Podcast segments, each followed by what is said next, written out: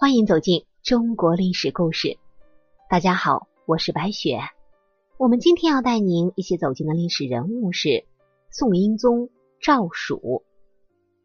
宋英宗赵曙是宋朝的第五位皇帝，幼年时被无子的宋仁宗接入皇宫抚养。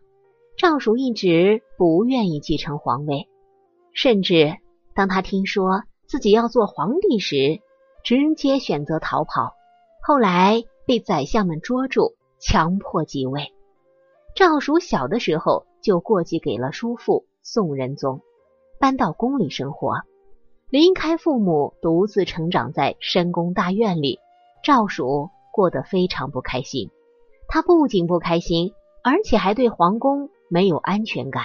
他就想着自己能够早日回家，也不知道是不是老天爷。真的被赵曙给打动了。反正宋仁宗后来就真的又生了一个儿子，有了亲生的继承人，这个钦定的继承人，那不就可以回家了吗？于是赵曙回到了自己心心念念的家中。可是啊，天有不测风云，人有旦夕祸福。这位小皇子走上了他两位哥哥的老路。年仅四岁的时候就夭折了。从这之后，虽然宋仁宗还有孩子，却都是女孩，实在没有办法，又把钦定的继承人赵曙召回宫中。这次赵曙虽然同样的不想走，但是君命难违，于是走的时候就跟家里的仆人百般交代，让他们打理好自己的屋舍。等到皇上有了儿子，他还会再回来的。可是这一走，他就再也没有回过王府。宋仁宗本人可能还是觉得过继的赵曙不算是自己的儿子，总是心有期盼。可是当第三个皇子夭折之后，再加上包拯等大臣的干涉，宋仁宗才决定正式立赵曙为太子。咱们觉得，虽然不是亲皇子。可是还是能当太子的，也是很幸运。可实际上，放在赵曙这个当事人的身上，就觉得这事儿好尴尬。毕竟宋仁宗还是可以再有子嗣的，万一人家后面又生了个儿子，自己占着太子的名分，该如何是好？还不是要再折腾一次？于是啊，当被立为太子的诏命传达给赵曙时，赵曙当即称病推辞。后来又把奏书上了十多遍，不过啊，宋仁宗没有同意。毕竟赵曙自幼入宫，就是按照培养太子的标准培养出来的。既然自己没有亲生的继承人，赵曙是再合适不过了。宋仁宗就命大臣给赵曙反复做思想工作，赵曙才勉强答应下来。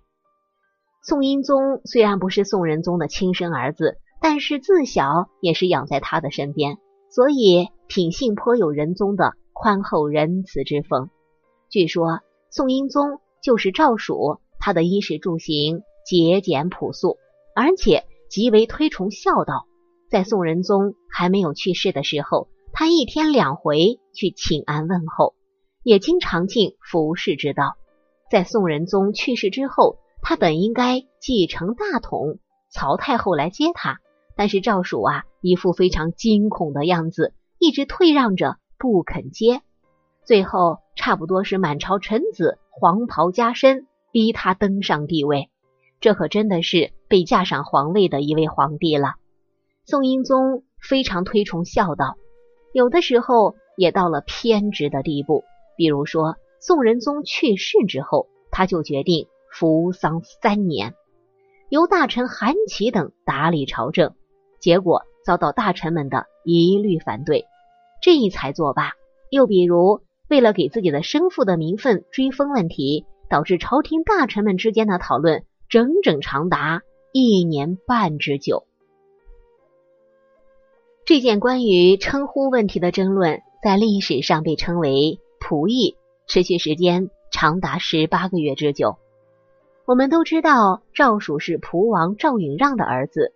自幼过继给宋仁宗，然后当上了皇帝。那么问题来了，宋英宗赵曙应该管谁叫爸爸呢？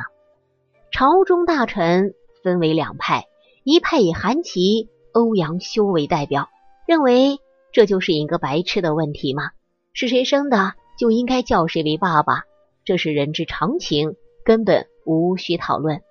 另一派却以司马光为代表，主张英宗应该叫仁宗爸爸，叫赵允让伯父，理由是在儒家的宗法制度之下，宋英宗是小宗入继大宗。所以宋仁宗才是英宗的法定爸爸。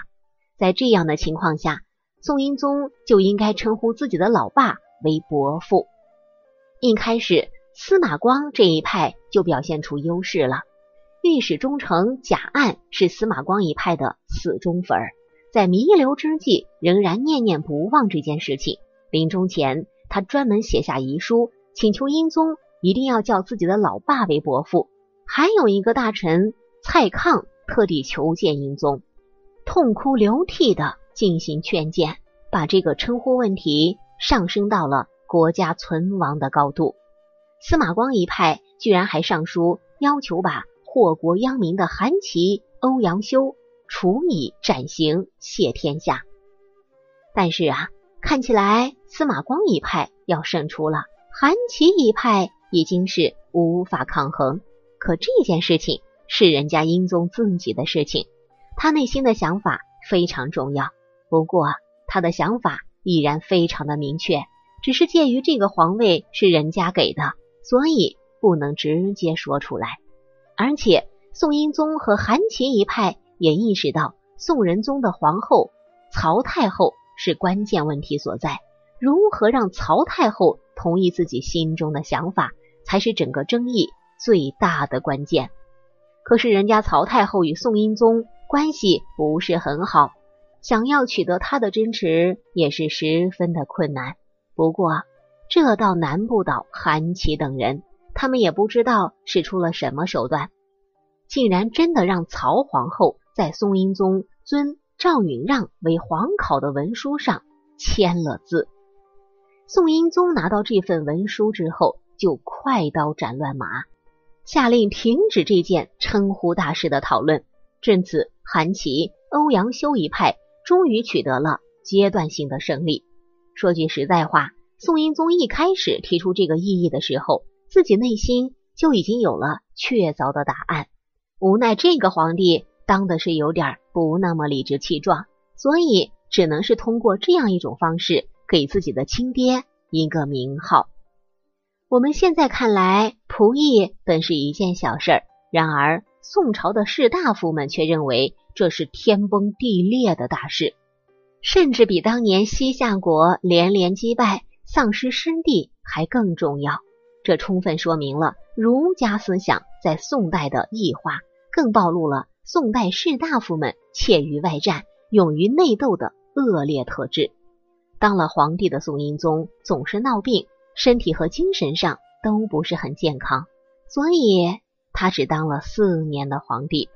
在病重期间，宋英宗要提前传位给自己的太子赵顼，也就是后来的宋神宗。由于宋英宗病的实在是太过严重，亲笔下诏书的时候都已经拿不住笔了。为了节省体力，他只写了立大王为皇太子。